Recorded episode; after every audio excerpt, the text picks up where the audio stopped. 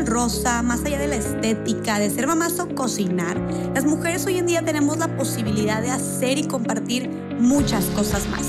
Aquí platicamos de la mujer en la actualidad, de lo que significa ser mujer hoy, de las oportunidades que tenemos y de las adversidades que enfrentamos.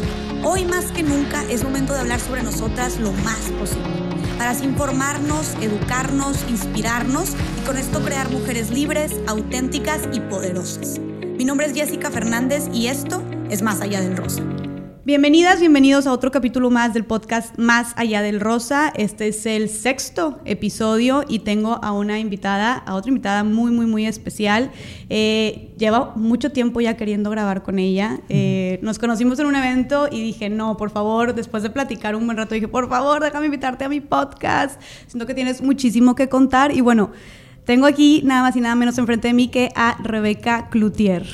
¿Qué tal, Jessica? ¿Cómo estás? Muchísimas gracias por invitarme, por darme esta oportunidad de platicar y compartir contigo y con tu público nuestras vivencias. No, muchas gracias a ti por aceptar la invitación, la verdad, este, porque justo creo que nunca habíamos, no habíamos tenido nunca una mujer ya eh, en la política y creo que es un tema súper importante que últimamente he estado hablando mucho y fíjate que yo cero experta en el tema, la verdad. La semana pasada estuve siendo moderadora de un panel de la mujer en la política. Eh, la semana pasada también estuve grabando una carnita asada con Samuel García. Tomar como, tal como que ahorita este podcast contigo, como que me está persiguiendo el tema de, de la política.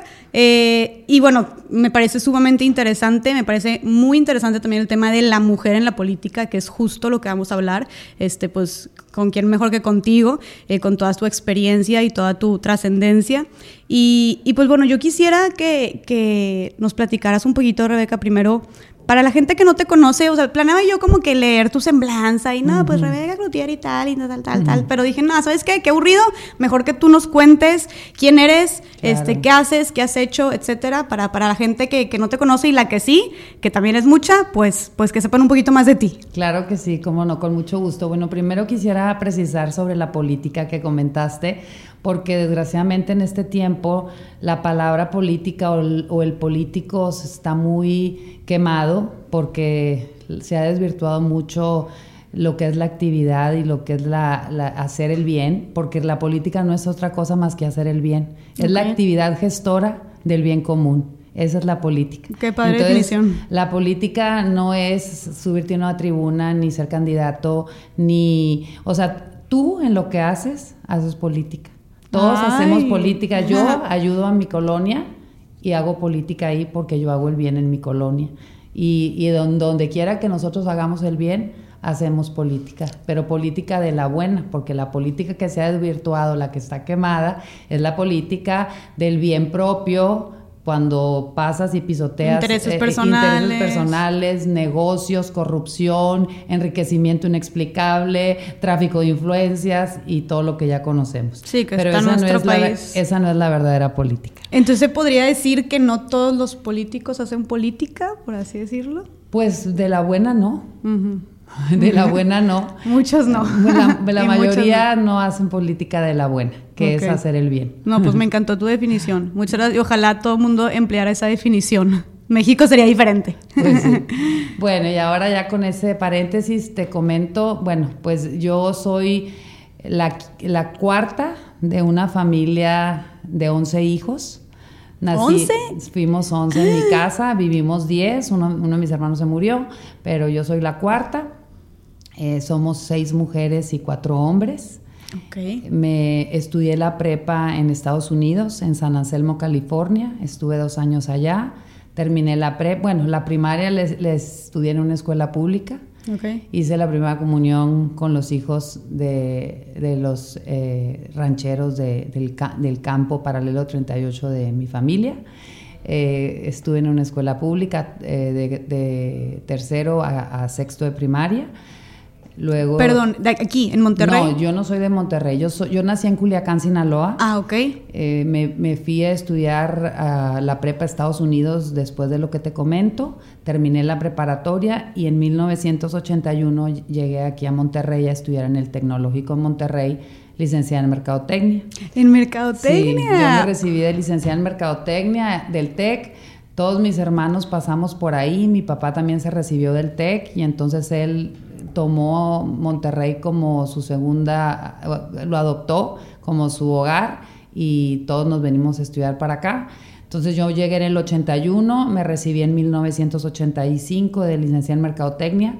Antes de recibirme, eh, me puse a, trabajar mi último semestre en ventas y me recibo en el 85, eh, pues trabajé eh, en una agencia de publicidad, trabajé de ejecutiva de cuenta en seguros, trabajé en ventas casa por casa y después de todo eso, por motivos de mi profesión, entré a trabajar en el municipio de San Pedro en la primera eh, gestión del ingeniero Mauricio Fernández en 1900, no me acuerdo si fue 70 y pues ya ni me acuerdo, la verdad, en cuál, cuál año fue, pero fue la primera administración de Mauricio. Ok.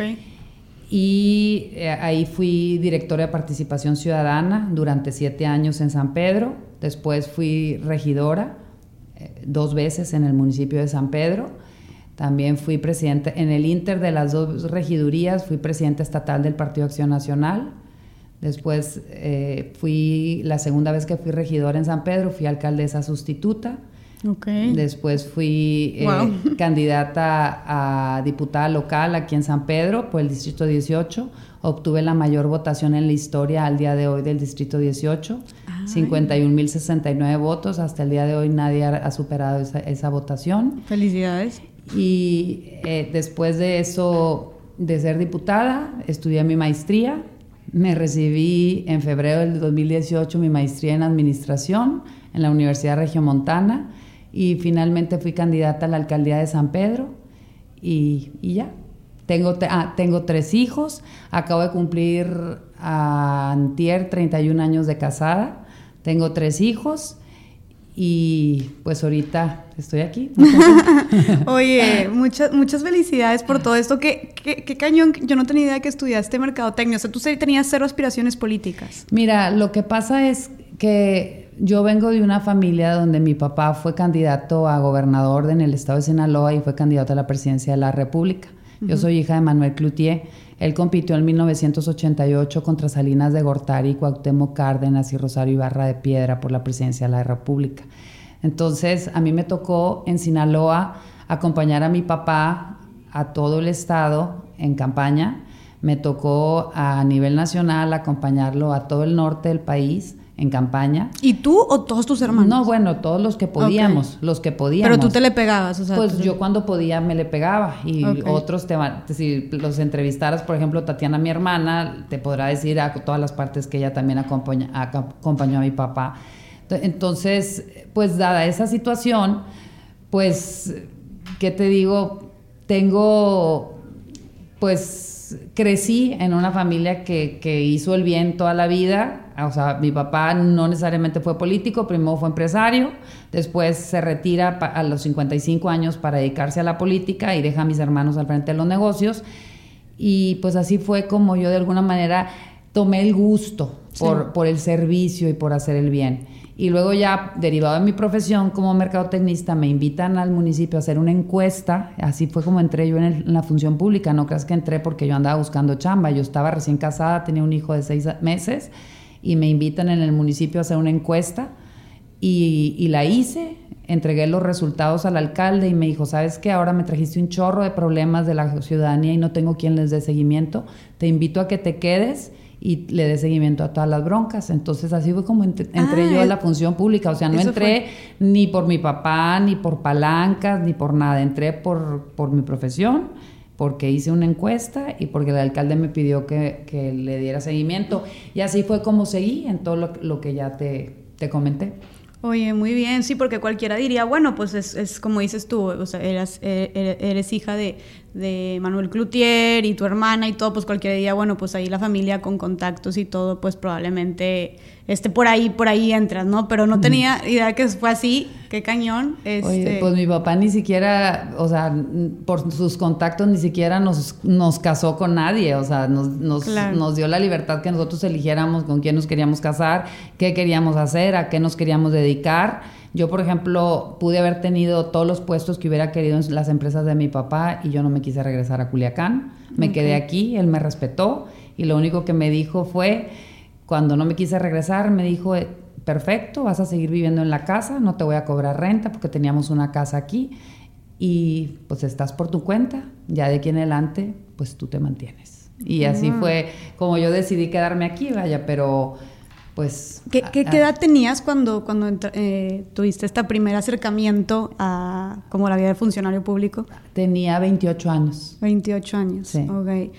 Oye, Rebeca, y platícame un poquito de, bueno, pues ya sabes que yo, este, digo, llevamos poco de conocernos, de cuando te conocí, pero pues tocó estos, estos temas de, de cómo visibilizar. A mí me gusta trabajar mucho en el, tema de visibilizar los micromachismos o el machismo en general, las la violencia que a veces está muy normalizada o muy invisibilizada, eh, la falta de representación de mujeres, etcétera. Entonces, eh, en los episodios del, del podcast hemos tocado eh, diferentes como que este tema en diferentes ámbitos y justo ahorita pues este es el tema es el de la política. Entonces tú con toda esta trayectoria ya que, que me contaste, que llevas años y años este, de experiencia y has estado en diferentes puestos, etcétera, ¿me podrías tú decir, contestar como sí, no y sí, sí, que creo que ya sé la respuesta, este, platicarnos cómo lo has experimentado tú, existe, eh, porque todavía hay mucha gente que niega que niega que existe. ¿Existe el machismo en la política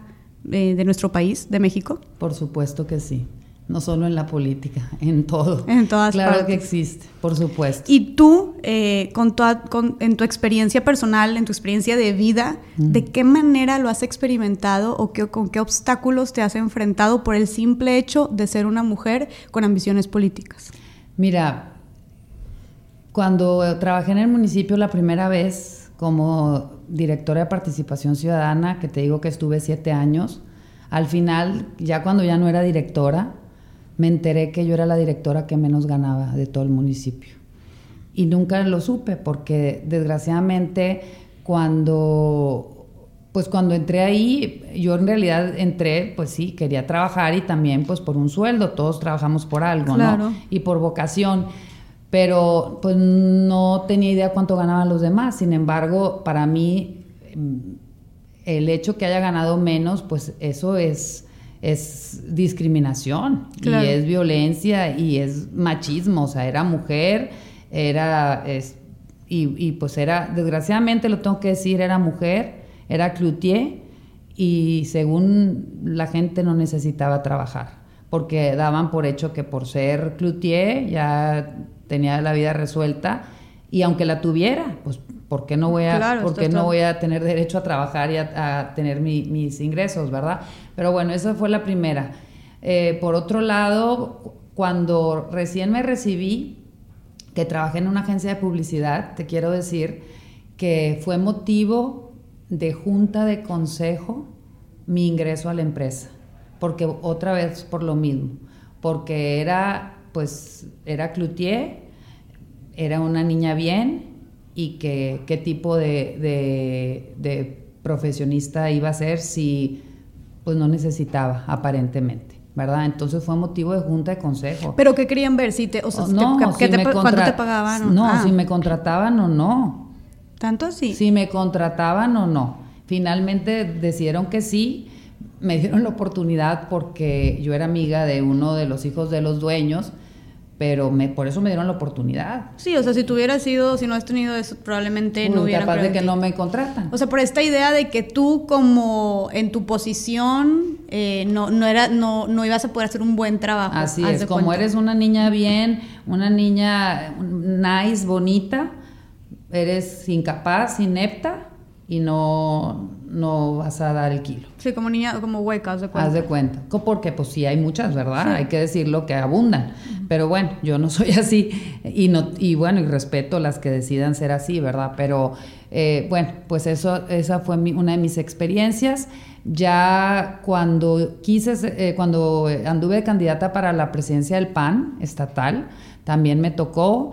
Eh, tuve que entrevistarme con todos los consejeros, eran 60 personas, hombres y mujeres, y con alguno de los consejeros que me entrevisté me preguntó, ¿eres feminista? Le dije, no, no te entiendo, ¿qué quieres decir con eso? Pues sí, eres feminista. Me dijo, ¿por qué? Pues tú estás casada y eso, y luego, ¿qué tiene que ver? Entonces me dijo, pues es que, pues, ¿por qué andas en esto? Pues porque tengo vocación de servicio y porque el pan está muy mal y porque quiero levantarlo, ponerlo de pie, dignificarlo. Porque me gusta, porque se me antoja. Y porque pues tengo derecho. Me dijo, le dije, si quieres que te diga si compito con mi esposo y si tengo algún conflicto con él o algo de rivalidad o de que quiero ser más que él o algo, le dije, no. Mi esposo y yo somos una pareja, que insisto, tengo 31 años de casados y no y no compito con él, somos un equipo, él hace lo que, lo que, lo que hace y yo hago lo mío y jamás me ando metiendo en lo de él, ni él se anda metiendo en lo mío, nunca he tenido un asunto, nunca me ha dicho que no, ni le he pedido permiso para hacer absolutamente nada y he hecho lo que literalmente me ha dado mi gana, respetándolo. Entonces le dije, no sé a qué te refieres, pero sí, yo lo único que busco, le dije, es que tengamos igualdad de oportunidades, es lo único. Pero a eso me enfrenté y también en esa ocasión la gente, varios eh, decían que, pues que yo no era nadie, que nada más tenía apellido, pero que yo no era nadie.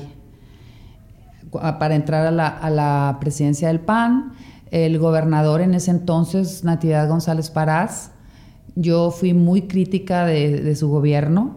Todas las semanas tenía conferencias de prensa y así como lo criticaba también proponía, pero los medios siempre sacaban lo negativo y, de, y entonces ellos me etiquetaron diciendo que yo nada más me quejaba y no era pura queja y, no y cero propuestas. Y el gobernador se refería a mí como la vilama de casa. No entonces yo le yo le llegué a reclamar en ese entonces a María, a María Elena Chapa, directora del Instituto Estatal de las Mujeres. Le dije, oye María Elena, tu gobernador se refiere a mí como una vilama de casa. Le dije, y sí lo soy, y a mucha honra. Tengo tres hijos, estoy casada, bien casada, porque no por el hecho de estar en la política estoy divorciada, ni me meto con todo mundo para ascender, como muchos creen. Le dije, tengo un matrimonio estable, tengo una familia estable, tengo unos hijos eh, exitosos y yo soy exitosa y mi marido también. Entonces este, le dije, dile a tu gobernador que su esposa es ama de casa, y que por eso también la va a denigrar y que sus hijas futuramente van a ser amas de casa y a poco también las va a denigrar porque son amas de casa.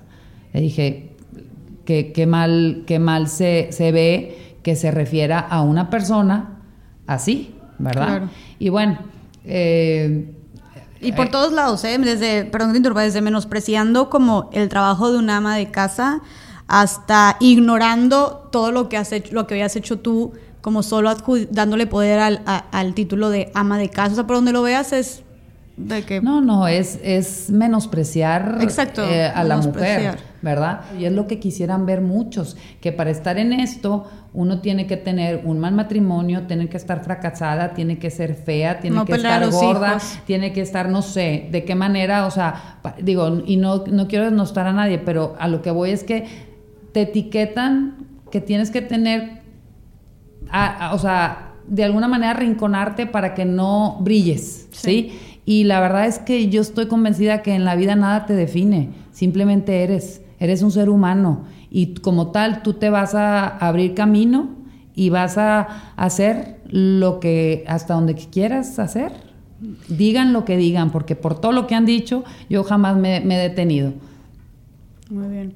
Rebeca, ¿y entonces tú crees que te han o sea, a lo que me estás platicando ahorita, en general se resume en menospreciarte, o sea, de, de, pues yo, creo que no ha sido a mí necesariamente, es a la mujer. Era lo que te iba a decir. Justo, porque yo no lo tomo personal. Claro, justo era um, lo que quería preguntar. ¿Crees que ha sido algo hacia ti o algo por el simple hecho de que eres una mujer que está buscando un puesto de poder, que está teniendo decisión, que está teniendo opinión? Yo creo que es más bien porque soy mujer. ¿Verdad? Y en el ámbito de, ser cloutier, pues ahí sí, también, digo, sí me ha, me, me ha abierto muchísimas puertas, pero también me ha cerrado otras. ¿Por qué? Pues por, el hecho de ser cloutier, pues de niña rica, no necesita, no, no, eh, no le pagues, en fin. Pero, pero a, su vez... Y, y, Cloutier dices porque... Eh, Cloutier, ¿verdad? No es Cloutier. Cloutier. Cloutier. este, porque fíjate que hay mucha gente que nos escucha de otros países. Entonces, para la gente que no, que no conoce, eh, tú dices que tú traes mucho peso en tu apellido por tu papá.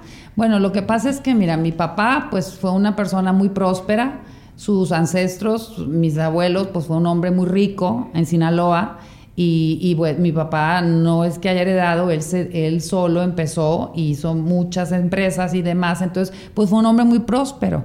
Entonces pues en Culiacán, en Sinaloa al menos, ahorita yo no, no, yo no supe lo que teníamos ni me di cuenta hasta que mi papá se murió realmente, porque mi papá siempre fue una persona muy sencilla.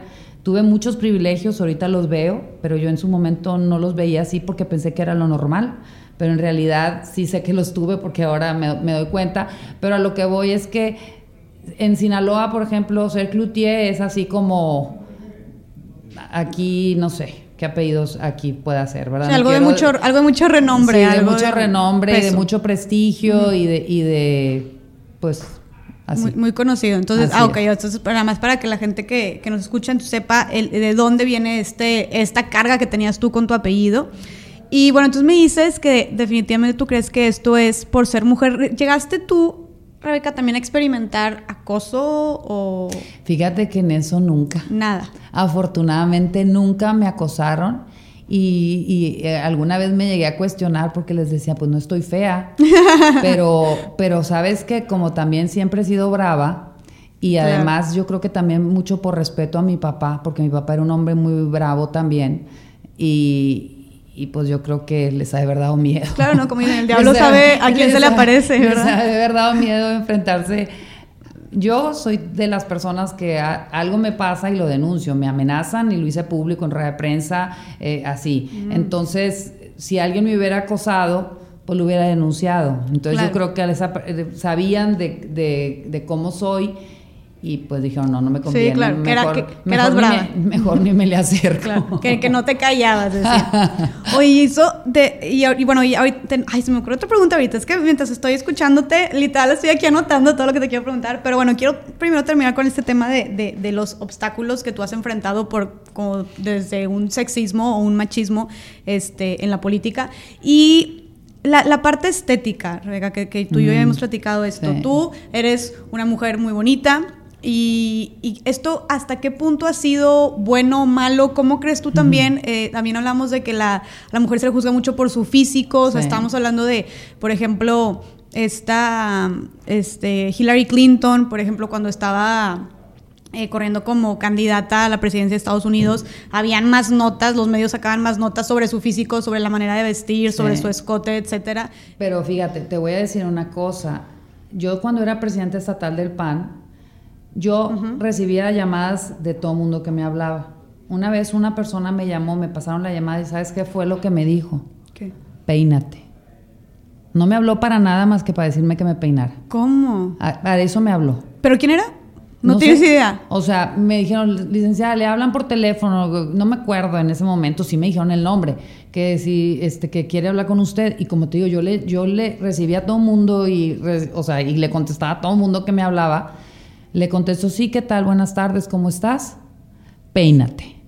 Así me dijo. ¿Y qué le respondiste o tú? sea, y le tú así de qué? ¿Te quedaste como que te sacaste? No, pues mira, la verdad, yo tengo mucho pelo, la verdad, se me esponja y, y pues antes lo tenía más corto entonces igual, no sé, como tú dices, se fijan más en esas estupideces que en, realmente en lo que puedas proponer, en, en, lo que hagas. Se fijan si te vistes bien, si no te vistes bien, si te quedó corto el pantalón, si te queda aguado, si te secaste el pelo, si no te lo secaste, si te pintaste, eh, en fin, se fijan en puras estupideces y no se fijan en lo esencial.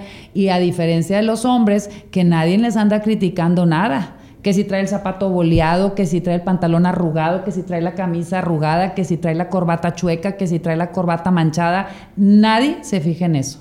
Y con nosotros te escanean como que fueran a las mujeres rayos X, así que están ahí metidas en la, en la, en la política. Pues en todo. Bueno, en, en, todos en todas las posiciones. y, y, y, pero siento que prevalece más, decir, yo creo que en todo, pero me atrevería a decir que cuando están ellas aspirando a puestos de poder, Ah, en pues cualquier ámbito, ahora sí que bien checadito, ¿no? Y, y, y, que los medios se encargan de, por ejemplo, lo de las notas de, de a mí me traumó lo de Hillary Clinton, de que platica, y, le decían bitch, y le decían slut, o sea, una falta de respeto muy cañón, y que todo giraba en torno a cómo se veía. Entonces, a ti también te tocó que se fijaran muchísimo más en tu físico y que te criticaran por que te criticaran o te o, al contrario por ser bonita también te tocó bueno claro y, y, es como yo decía por ejemplo ahora que andaba en campaña yo decía esto no es un concurso de popularidad ni de belleza es un es una es una candidatura en donde uno viene a proponer cómo va a resolver los problemas de una ciudad no viene a, ver si estás guapa o si estás fea o si estás qué, ni vienes a competir con todas las demás señoras bonitas de San Pedro, ¿verdad? Entonces, sí, sí se fijan en, eso, desgraciadamente, y, y, es muy, pues muy lamentable. O sea, a veces hasta parece que le dan más importancia y más foco a cómo te ves, cómo te vistes, que a lo que propones, que a tus habilidades, que, a tu, trayectoria. bueno, mira, habla más de eh, eso. para, no sé si tú te acuerdas cuando Medina, el, el exgobernador Medina, Rodrigo Medina de aquí en Nuevo León, andaba en campaña, todo el mundo o mucha gente decía, ay, voy a votar por él porque está guapo. O sea, Peña Nieto igual. y, con todo respeto, par de imbéciles, con todo respeto. Y, lo guapo no lo sacó de ningún, de ningún apuro. Vaya, ¿eso qué? A mí, por ejemplo, ahora que anduve en campaña y a lo mejor van a decir esta vieja sangrona que lo digan, no me importa, ya ahorita estoy en una edad que no me importa lo que piensen ni lo que digan y nunca me ha importado, pero eh, eh, también que me criticaban, ay no, pues eh, es que está, está bonita y entonces ¿qué anda haciendo ahí? O, es mujer, no va a poder con la seguridad. ¿Cómo es posible que ande en campaña si se está casando su hija? ¿Cómo es posible que ande en campaña si su hijo se acaba de graduar? O sea, ni tanto así, esos comentarios. Esos comentarios, no va a poder con la seguridad porque es mujer. Y, se le, van a temblar las piernas en el momento en que le aparezca el primer narco. Cuando yo les decía, vengo de una ciudad de narcos, yo crecí pecho tierra en mi casa cuando pasaban las ráfagas de metralleta en Culiacán. Yo nací en Culiacán. Entonces a mí no me, a mí no me da miedo. A mi papá lo amenazaron toda la vida, le sembraron droga, lo levantaron, le hicieron toda la vida imposible, invasiones a sus tierras, todo lo que te pueda platicar de lo que viví con mi familia. Entonces, a mí cuando fui presidente estatal del PAN me amenazaron 300 mil veces. Hasta el hermano del gobernador me amenazó, el presidente, el, expresidente del PRI me amenazó, una exalcaldesa me amenazó. Eh, y, y la verdad que nunca me doblegué jamás me doblegué. Y como Entonces, no... como no, decían es que no, la inseguridad no va a poder porque es mujer y luego pues es que la hija se está casando, ¿cómo? ¿Cómo va a andar en campaña, por favor? O sea, ese tipo de, de, tonterías así se referían. Entonces yo no tenía capacidad porque tenía que estar no, haciendo no sé qué, casando a mi hija. Cuando existe wedding planner, lo contratas y te hace todo que, que, que, yo nomás acompañé a mi hija a la cita del vestido, le revisé la lista de invitados, le agregué los que eran míos y de mi esposo y tan tan, y fui a la boda y fui a las pláticas y se acabó, no hice nada más. Entonces, voy a estar en donde esperando, perdiendo mi tiempo porque mi hija se está casando cuando mi hija ni siquiera estaba aquí, andaba compitiendo por todo el mundo mientras se andaba eh, en vísperas de su boda. Claro, que ese es otro tema, que tu hija también, una súper fregona que tuve la oportunidad de conocer, Ingrid, Ingrid Drexel, es ciclista profesional, ¿verdad? Así es. Este, también, no, mis respetos. Pero entonces todos estos comentarios y obviamente tú dices, digo, yo, yo opino que sí, pero tú, que esto te lo, te lo comentan a ti por ser mujer, o sea, no, si hubiera sido tu esposo el que hubiera estado ahí como candidato, no hubiera jamás que hubieran cuestionado. O sea, ¿a quién le iba a importar que estaba casando a la hija y que tenía que trabajar un chorro? ¿A quién le hubiera importado que dos niños se nos graduaron? O sea, porque Ingrid se graduó y mi hijo se graduó de prepa al mismo tiempo que yo andaba en campaña pues no, a nadie le hubiera importado. Es lo mismo, la mamá y el papá es lo mismo, pero no. Este, ella, ella tiene que estar no sé dónde y no, no, es capaz de andar en campaña. Sí, esto demuestra la idea de que la, gente, o sea, todavía la, la, sociedad piensa que las mujeres no, tienen, no son competentes, no, no pueden estar en puestos de, no tienen ese liderazgo, no tienen Esos, esos pantalones para tratar con temas. Y digo, puedes ver también que muchos, pues simplemente el gabinete de, de nuestro presidente, de las mujeres, pues las mujeres en general se les asignan puestos de, de, cuidado, ¿no? Como de servicios. Entonces, sí, pues está esta idea de que las mujeres no pueden con el poder, por así decirlo, o que somos muy emocionales, o que somos como frágiles, no, no, no, no se te, te, llegó a pasar a ti, que somos muy emocionales, que somos frágiles, y esto te, te pasó, te llegó a pasar a ti, o también tú dentro de la política, em, con amigas, colegas, compañeras. Que sí me llegó a pasar, mira, eh, en una ocasión estaba dando un informe, en, un informe como presidenta estatal del PAN, un informe anual, y típico que agradeces a tu familia o a alguien, y cuando agradecí se me quebró la voz. Y entonces tuve que parar tantito, tomar agua y pues seguí con la voz quebrada un ratito y luego seguí. O sea, no me paré, pero pues se notó que quería llorar. Claro. ¿Verdad? No me paré. ¿Verdad? María Magdalena tampoco, pero sí lloré. O sea, se me quebró la voz. Y al final llega, se me acerca un señor a saludarme y felicitarme y me dijo, no debes de llorar. Y entonces volteé y le dije, perdóneme, soy ser humano. Y el día que deje de sentir, ese día me voy a preocupar. Le dije, gracias a Dios, no he perdido el sentimiento. Le dije, porque entonces ese día voy a estar muerta. Entonces le dije, no voy a dejar de sentir. Y voy a llorar si me dan ganas de llorar, aunque no le guste, le dije.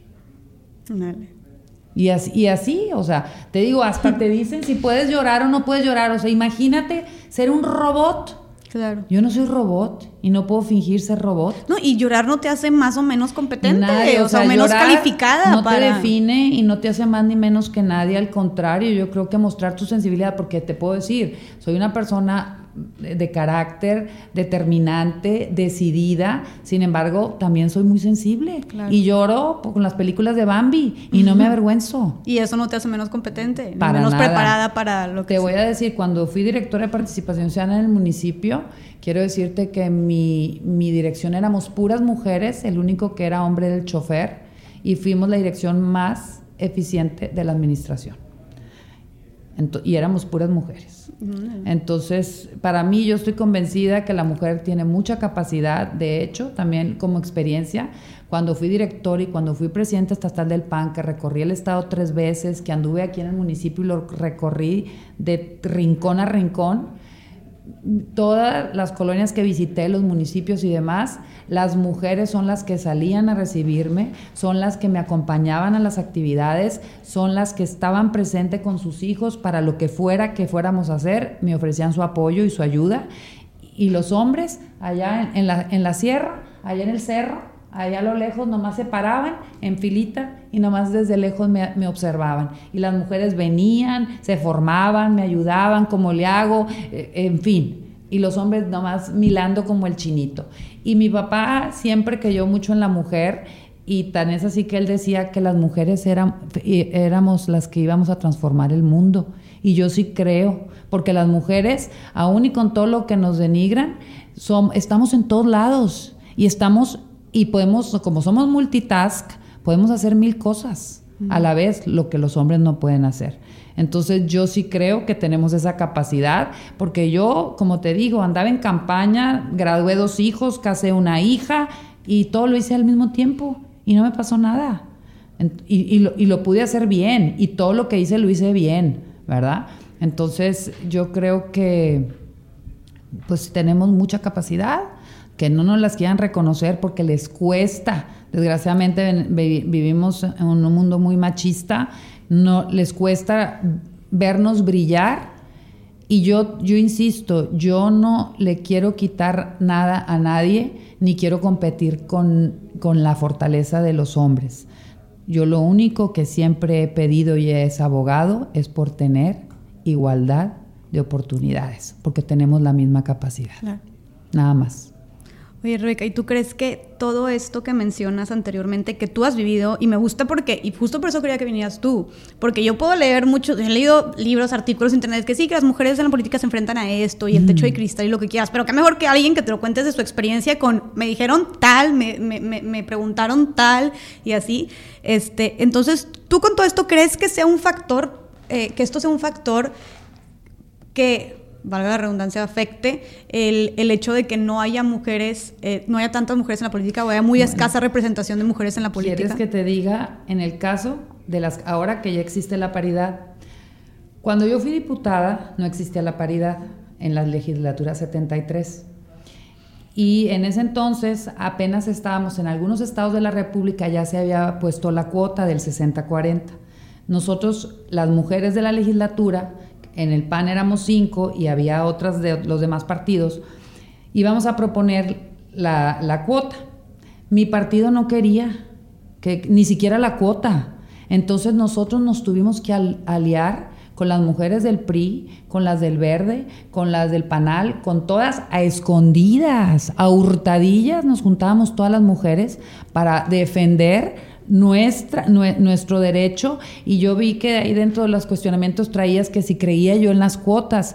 Claro que creo en las cuotas, porque desgraciadamente, dado que no tenemos las mismas oportunidades, si no existe, las cuotas son acciones afirmativas. Si no tuviéramos ese tipo de acciones afirmativas, no tendríamos oportunidades ni espacios. Hoy por hoy en el Congreso creo que eh, eh, hay ya arriba del 40% de mujeres y, antes, eh, en la legislatura mía, el PANTE, éramos, eh, teníamos mayoría, éramos 18, 18, 20 diputados y éramos cinco mujeres, nada más de mí, de mi bancada, ¿verdad? Entonces, creo que sí se necesitan las, las cuotas, eh, las... La, nosotros peleamos por el 40-60, afortunadamente se dio la paridad a nivel nacional, entonces se tuvo que desdoblar a nivel local y ya salimos ganando, pero si no se hubiera dado eso a nivel federal, nosotros nos íbamos a aliar con todas las mujeres de todos los partidos para pelear nuestra, nuestro, nuestros espacios. Qué increíble que me estás diciendo que se juntaron las mujeres, que se juntaban escondidas las mujeres de todos los partidos. o sea, hasta parece de película. A escondidas, te lo estoy diciendo. Y esa unión entre mujeres, que, que pues que se le llama la, sororidad, ¿no? La, la, hermandad entre mujeres, que es una súper característica del feminismo.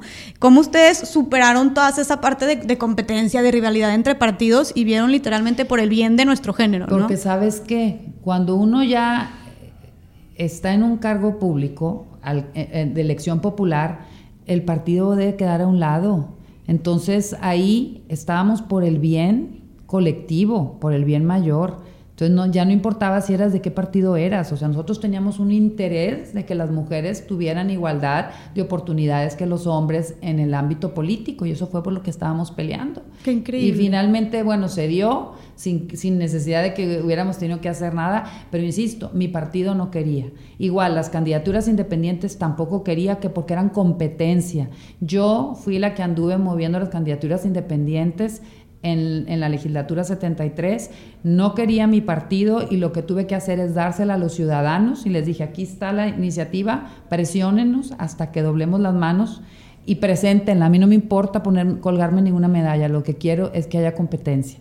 Y entonces así se dio. Finalmente fue tal la presión de los ciudadanos a los que les di la iniciativa que mi partido, mi coordinador, terminó presentando la iniciativa por presión de los ciudadanos. Pero no, no quieren, quieren que todo siga inmutable, que no pase nada, que, que ellos sigan eh, teniendo la mayoría, que sigan imponiéndose, que sigan abusando, que sigan robando y que sigan haciendo todo lo que Que sigamos viviendo también bajo este sistema patriarcal, ¿no? Donde todo está en manos de la dominación masculina en todos los ámbitos de, la, Desgraciadamente sí. Porque la política es uno solo, o sea, realmente también está... Ah, no, pero tú pregúntale a las médicas y pregúntale a, cualquiera, a cualquier profesionista, ah, pregúntale ahorita cuántas directoras, el, el otro día estaba viendo en el periódico el nivel que hay en los cargos pues, de secretarias, la mayoría, y conforme van subiendo los puestos, va, va disminuyendo el porcentaje de directoras, de CEOs. Y ¿Por qué? Porque cada vez es menos. Sí, o sea, entre más subes de puestos de poder, el puesto de poder, por así decirlo, más, más difícil es llegar. Menos mujeres y a nosotros nos quieren de secretarias,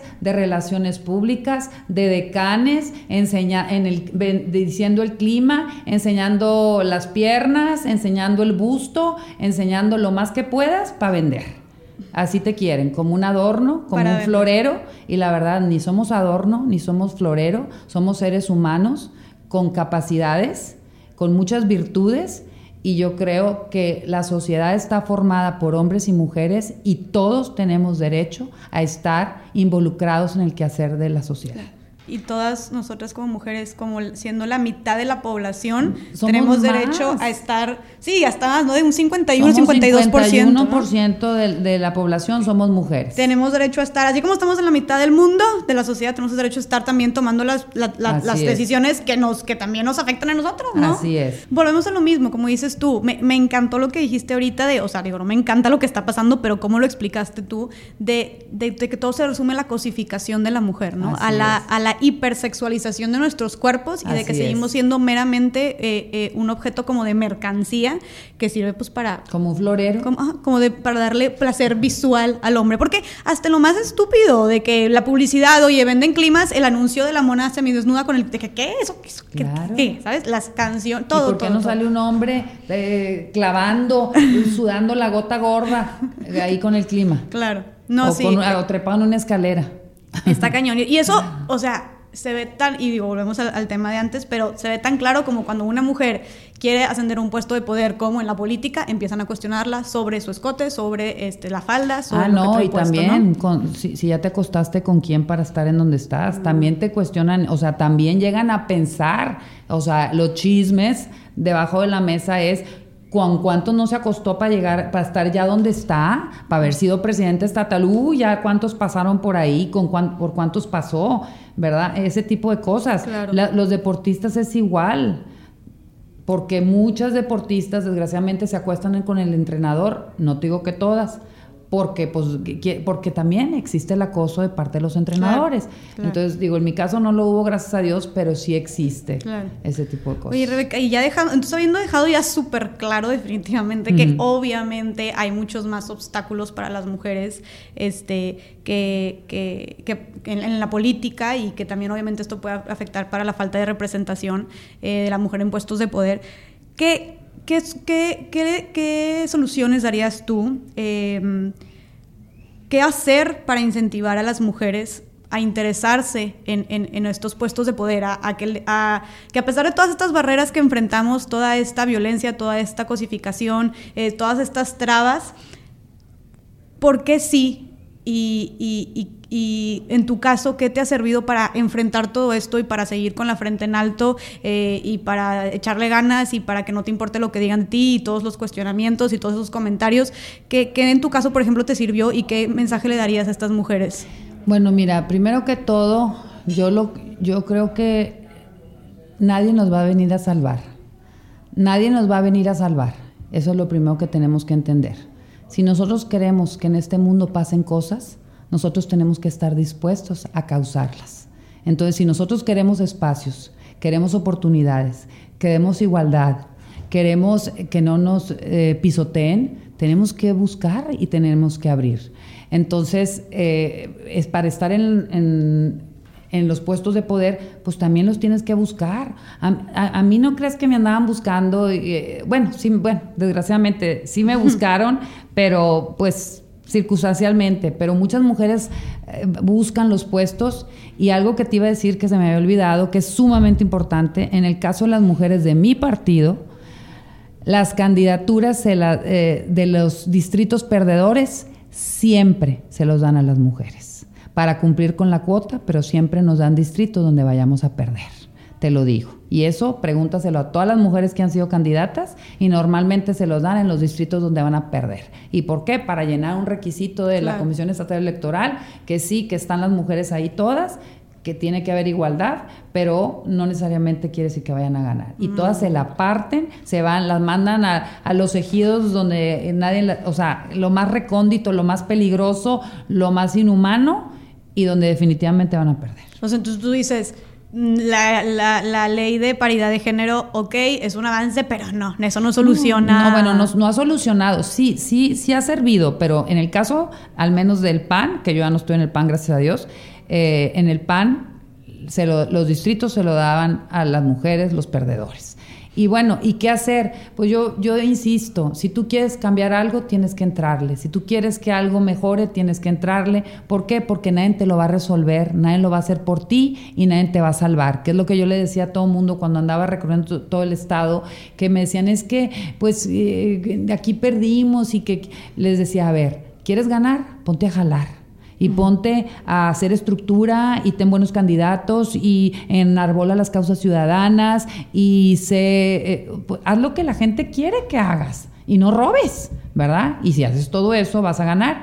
Porque le dije, aquí, aunque baje Jesucristo, no va a venir a salvarte. ¿Por qué? Porque tú tienes que hacer la chamba y yo no la voy a hacer por ti. Y si pierden es por ustedes, no por mí. Entonces a mí no me anden colgando muertitos. Y eso es lo que yo les decía a la gente. Entonces aquí que tú me dices, ¿qué hacer las mujeres que para tener más puestos de poder? Pues número uno, nos tenemos que preparar precisamente prepararnos en que en lo que les dé la gana, en lo que quieran hacer, pues se tienen que preparar. Yo no yo no estudié administración pública, yo sí tengo diplomado de administración pública, pero yo no estudié administración pública, yo estudié licenciada en mercadotecnia y, tampoco soy abogada y fui diputada, pero sí tengo una preparación, tengo carrera, tengo maestría, tengo cinco diplomados. Entonces, lo primero que tienes que estar es preparada. ¿Para qué? Para que puedas lograr porque si no estás preparada, pues más te van a pisotear. Entonces eso es lo primero, prepararte, abrirte camino tú y que nada te detenga.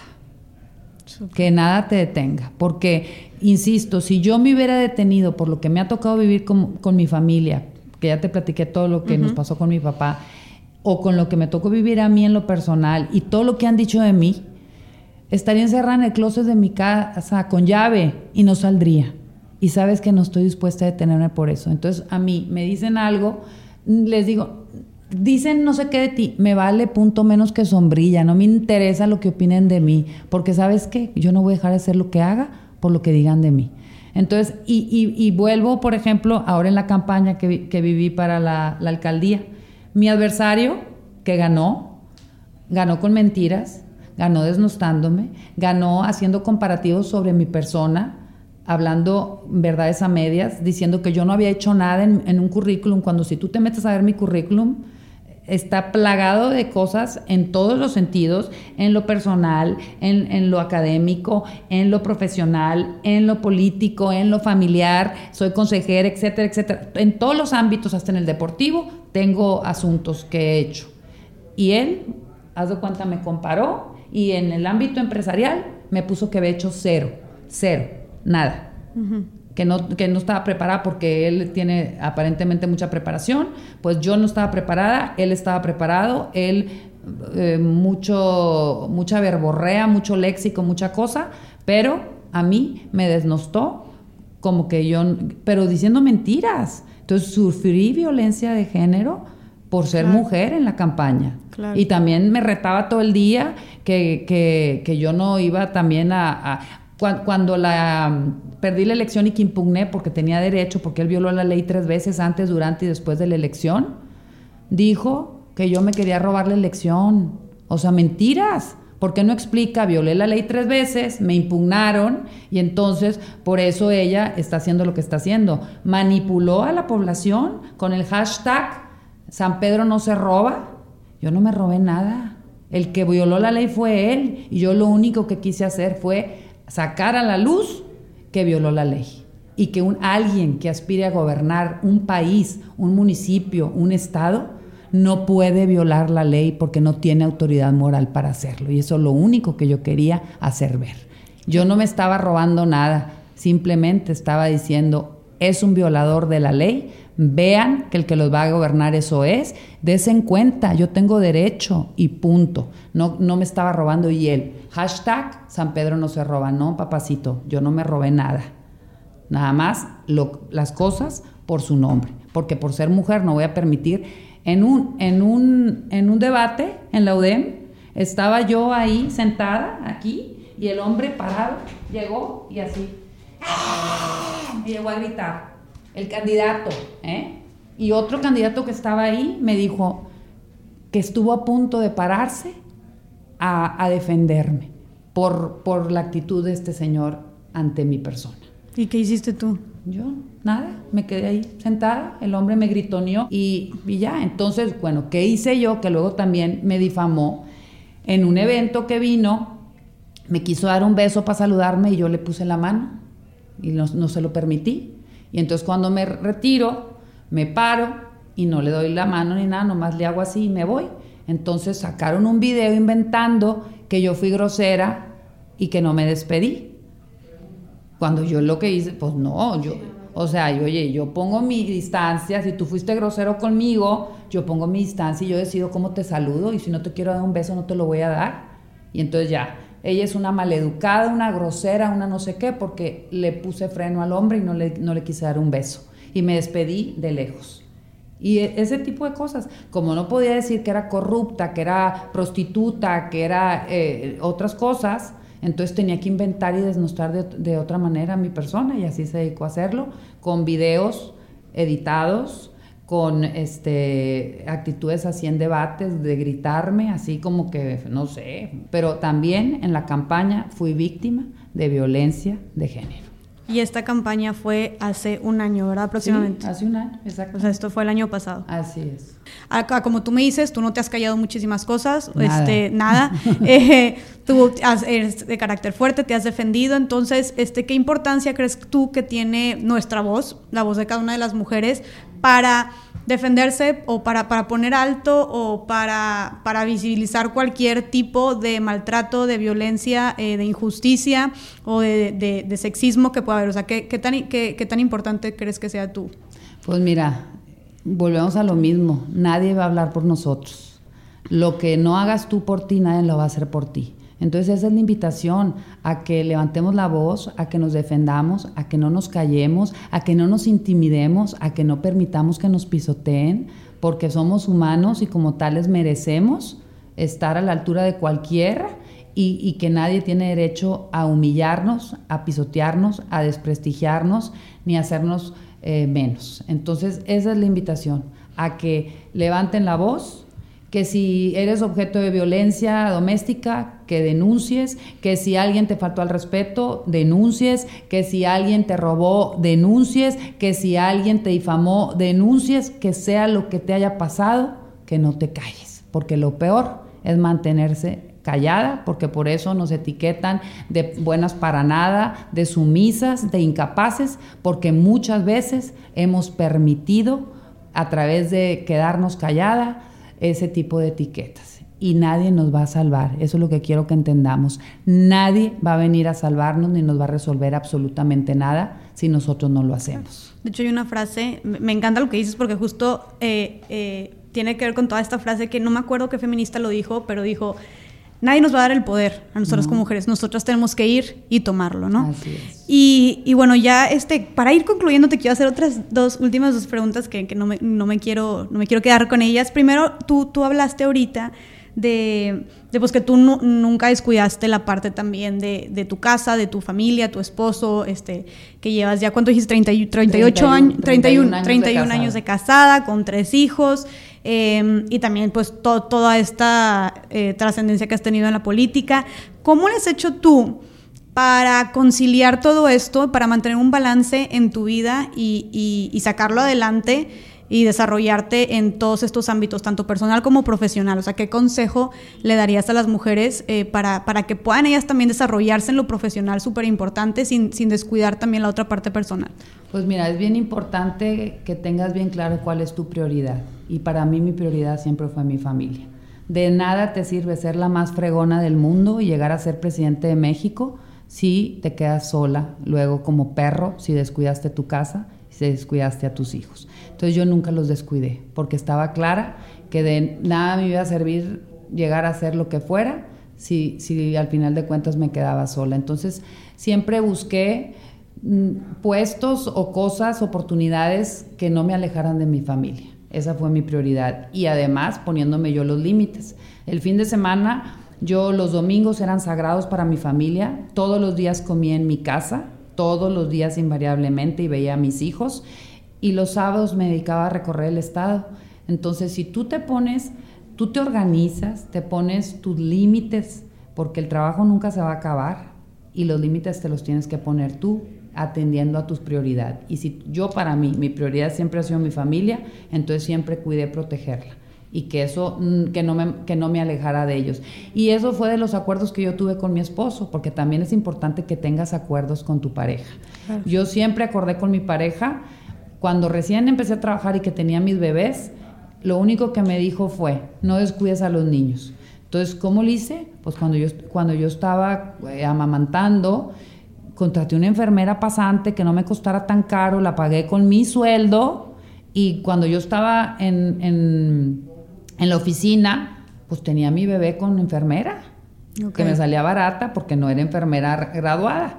Y ya llegaba yo a mi casa, la amamantaba y, y ya me dedicaba con mi hijo todo el día. Pero, insisto, buscas las maneras y también, pues cuando estaba trabajando, pues contratas un chofer, ahora afortunadamente ya están los Ubers, en fin, ya hay otras maneras, pero pues tienes que tener bien claro cuál es tu prioridad y en base a eso hacer tu planeación y tomar las decisiones. Si tú quieres llegar, o sea, yo por ejemplo pude haber sido diputada federal, haber sido senador, etcétera, etcétera, y, y la verdad es que nunca quise, eh, hasta el momento que seguí siendo panista, esos, esos puestos, porque significaba irme de mi casa y no quería. Ok, sí, o sea, tú también tomaste decisiones también dependiendo de las prioridades y eso ya es una decisión pues muy personal, ¿no? Así o sea, ya dependiendo de, de, cada quien, porque siento que hay de todo, siento que hay mujeres que al contrario hasta se, se, renuncian a esta parte profesional por dedicarse 100% a la casa, que es completamente válido, a sus hijos, hay otras que al contrario deciden no tener familia por dedicarse 100% a la profesión, igual hay mujeres como tú que también consiguen la manera de, de, balancearlo, pero pues eligen unas cosas sobre otras también. Así es. Y por, y por ese balance es que dejas haces y dejas de hacer. Claro. Y me gustó eso que dijiste también, que comunicación con tu pareja, ¿no? O sea, supongo que como un equipo, ¿no? O sea, acuerdos, siempre acuerdos. Y él lo único que me dijo es no descuides a los hijos. Y ya. Y con eso, pues ya. Oye, Rebeca, pues muchas gracias. Estoy segura que, que estos consejos viniendo de alguien como tú, con, con como dije, ya tanta trayectoria eh, y que has hecho tantas cosas, eh, creo que nos van a servir muchísimo a todas las chavas, que sé que son muchas chavas las que están escuchando aquí. Eh, y esto aplica no solamente si quieres ser una mujer, si quieres estar en la política, o sea, aplica para, para todo, para todo, cualquier trabajo que quieras hacer o proyecto personal, emprendimiento, etcétera. Y ahora sí, este, ya para, para ir terminando, quisiera hacerte la última pregunta que, y digo, a menos que tú quieras también dar un mensaje al final, pero ¿qué le dirías tú a las mujeres? Porque también nos escuchan, no solamente nos escuchan chavitas, también nos escuchan este, mujeres de todas las edades. ¿Qué le dirías tú a las mujeres que, que, ya están en un puesto de poder, por así decirlo, en, una, en un espacio de, de, donde, tienen, donde, el poder de hacer decisiones importantes que, que afectan la vida de, de los demás y que, que, podrían modificar la sociedad de alguna manera, desde la política, desde el ámbito privado, etcétera? ¿Qué le, ¿Qué le dirías tú a estas mujeres en puestos de poder? ¿Qué mensaje les darías tú, eh, tú como Rebeca Cloutier? Pues que nunca dejen de ser ellas que nunca dejen de ser quienes son por ser más.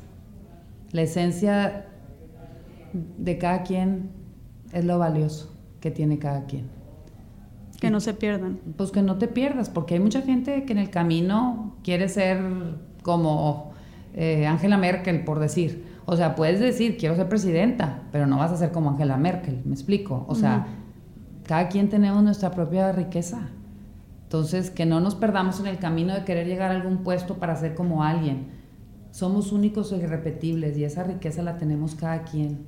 Y nuestro potencial y nuestro, nuestra fortaleza la tenemos nosotros mismos, dentro de nosotros. Entonces, que no la perdamos. Se trata de dar como la mejor versión de ti, pero dar de La, la mejor versión de ti misma, así es. Y cuando damos nuestra mejor versión, pues somos increíbles y podemos lograr. Para mí no hay imposibles Puedes lograr lo que sea que te propongas, siempre y cuando lo quieras, lo hagas, o sea, lo, lo, lo, lo planees, lo, lo, ejecutes y lo sueñes. Súper.